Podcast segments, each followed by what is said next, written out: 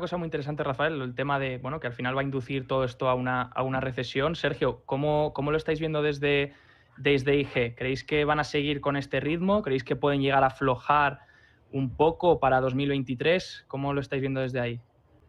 Bueno, eh, efectivamente tenemos de momento un mercado en Estados Unidos laboral que sigue siendo muy fuerte. Tenemos una inflación que se ha enquistado, ¿no? Eh, todo lo que venían comentando los bancos centrales sobre esa inflación transitoria, evidentemente ya se dejó de lado hace mucho tiempo. Ahora, bueno, pues está la duda de si la recesión va a ser con aterrizaje suave o será con un aterrizaje fuerte.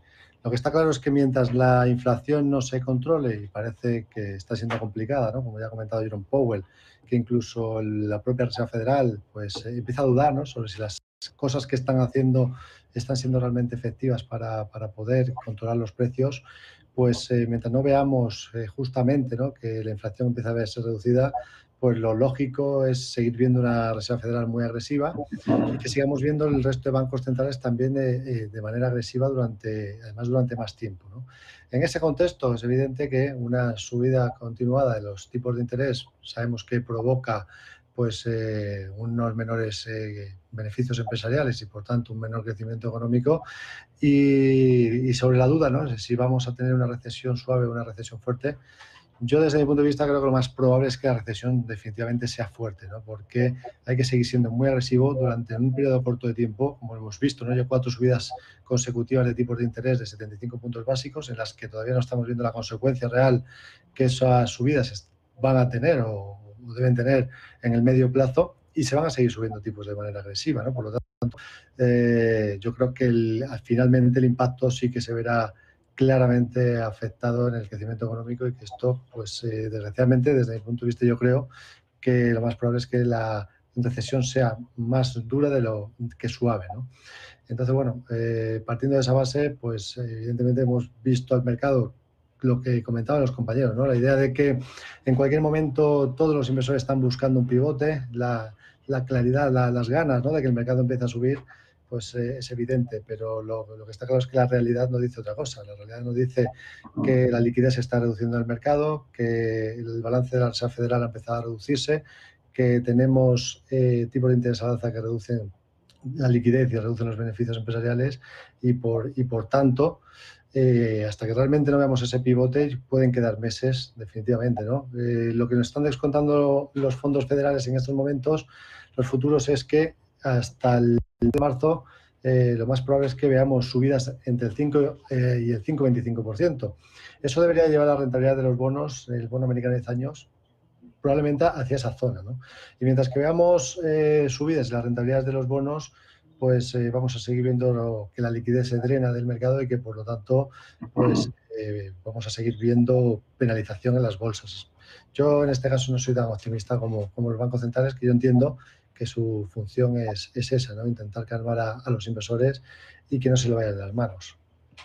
Has dicho algo clave, Sergio, el tema de, de claro, si, si, resulta que finalmente vemos, vamos a ver en los bancos centrales seguir subiendo las tasas hasta por lo menos marzo y esa tasa terminal en torno al 5, 5,25, claro, el mercado de bonos se va a seguir deteriorando. Y, y yo como inversor, aquí os he puesto en, en, la gráfica este SIP Global Composite, el PMI tanto de servicios como manufacturero, que, que ya han salido esta semana, los del ISM están un poco mejor, pero ya se van otra vez hacia la zona de 50 también, parece que se sigue deteriorando. Y claro, eh, ahora que vemos que la actividad económica se ha deteriorado, también el índice ley eh, de, los indicadores líderes eh, también pasó el término, el cambio interanual pasó por debajo de cero, lo cual señala que, que, puede, hay potencial riesgo de recesión, ¿no? También. Entonces, yo ahora como inversor, y que veo todo esto y veo que la actividad económica se deteriora, que los tipos, claro, porque cuando la actividad económica se deteriora, normalmente lo que te dicen los libros es que, es que vayas a bonos, ¿no? Pero, pero los bonos al final vemos que los, la inflación es su peor enemigo también. Entonces, ¿qué le queda al inversor? Y aquí lanzo la pregunta abierta para ver quién se anima. ¿Qué, qué le queda al inversor o, o, cuando vuestros clientes os preguntan, oye, eh, ¿dónde, ¿dónde se protege uno? ¿no? Porque estamos viendo el oro caer por esa subida de tipos reales y esa subida del dólar también. Eh, los bonos por la subida, la inflación y la subida de tipos eh, la renta variable por, por, la duración y por, y por obviamente por el deterioro económico. ¿Qué, qué queda? ¿Qué queda en el mercado? Bueno, pues eh, como comentaba anteriormente, ¿no? si la idea es que la Reserva Federal siga subiendo los tipos de interés y ese sea el refugio de los inversores, lo que es la, el dólar norteamericano, pues eh, seguir, siendo muy positivo en dólar norteamericano. De momento la tendencia es claramente alcista y todo pues hace apuntar ¿no? que, va a seguir siendo así, a la vez que podríamos estar cortos en el bono americano de 10 años. el T-Note eh, a pesar del último rebote que ha tenido o ha intentado tener, pues nada, rápidamente vuelve a perder posiciones. La tendencia, fijaros, del, medio y largo plazo sigue siendo, sigue siendo bajista. Todos los indicadores cruzados a la baja, tanto en semanal como en mensual, ante la idea de que puedan seguir subiendo los tipos. Eh, por tanto, si pensamos que los tipos de interés en Estados Unidos van a ir al 5-5,25%, deberíamos de ver rentabilidades todavía más altas en el bono americano de 10 años. Fortaleza en el dólar, eh, por lo tanto, podríamos ir largos en el dólar.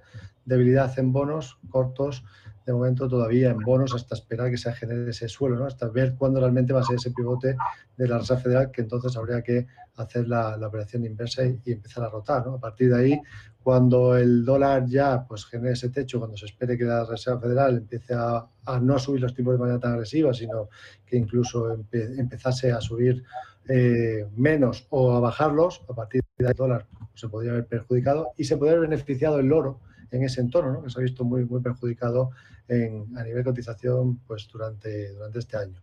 A nivel sectorial, coincido completamente, el sector de energías, eh, incluso a pesar de que se espera que la demanda pues, eh, pueda verse reducida ante la idea de una crisis económica, si nos vamos a las proyecciones de Bank of America, pues esperan que todavía durante el año 2023 se sigue manteniendo por el entorno de los 100 dólares el barril, 110 en ese entorno.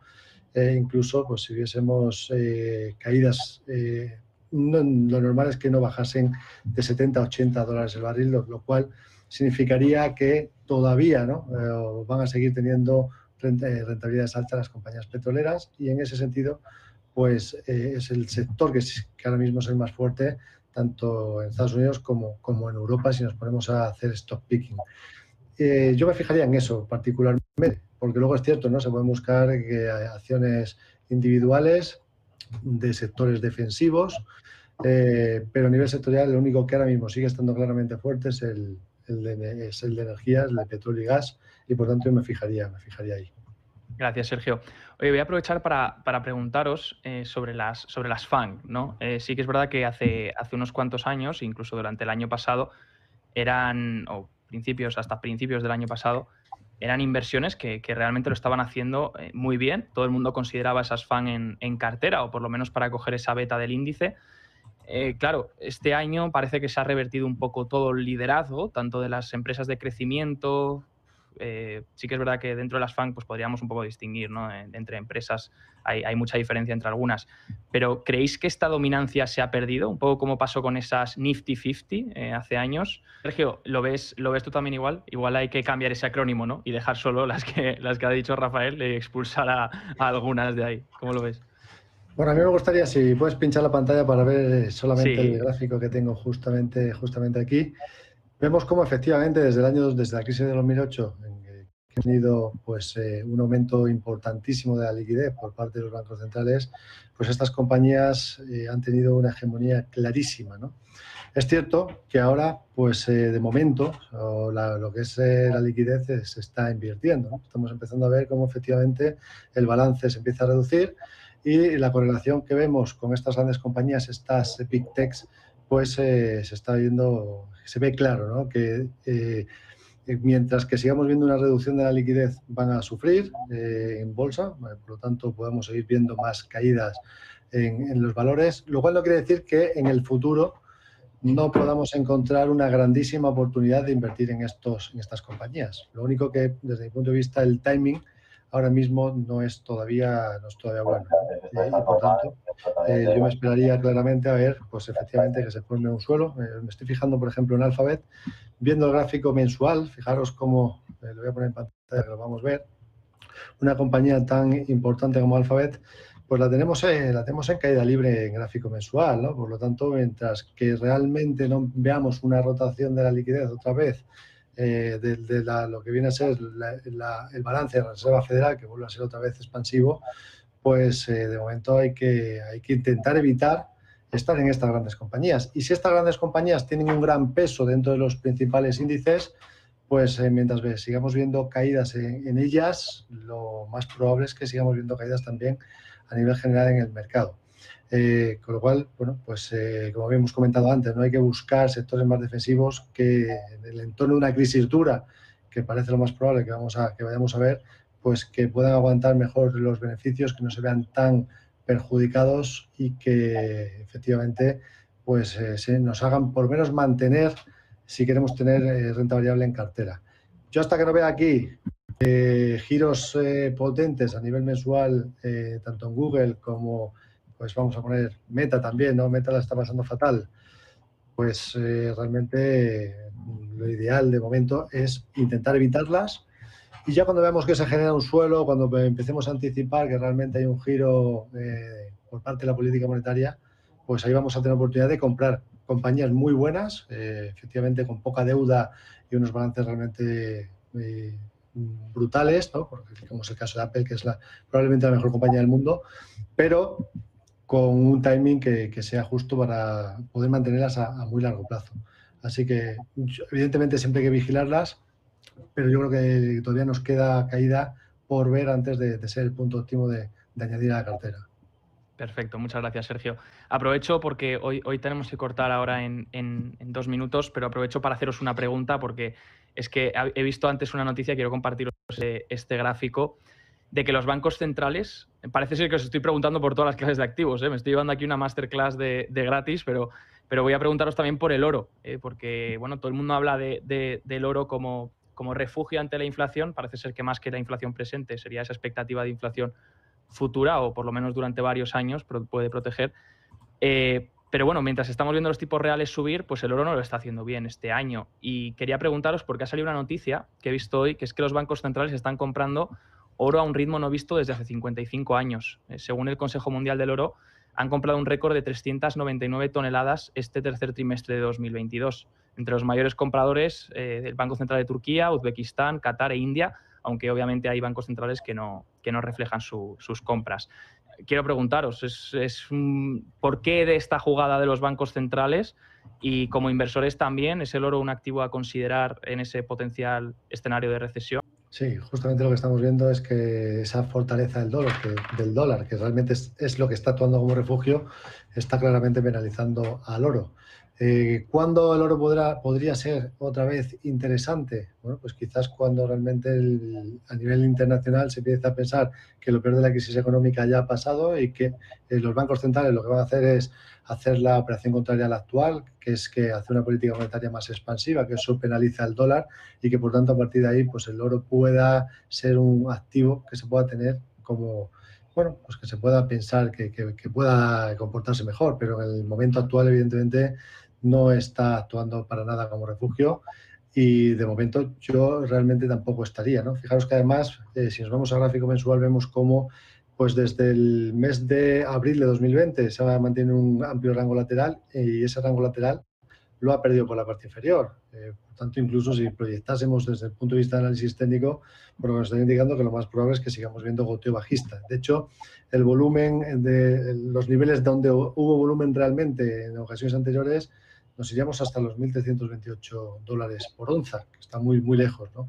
Entonces, yo de momento eh, evitaría estar en el oro mientras que el dólar siga estando como está y que lo más probable es que siga siendo así, pues eh, lo miraría desde la barrera y ya veremos en el futuro si esa apuesta que estén haciendo algunos bancos centrales les, les, sirve ¿no? para al menos eh, poder, poder cubrirse ¿no? ante una eventual crisis económica que esperen que, que pueda tener alguna solución en el futuro. Perfecto, Sergio. Pues gracias por este análisis. Os doy las gracias a los tres por estar un día más, una tarde más con nosotros en Negocios TV y que tengáis una, una muy buena noche.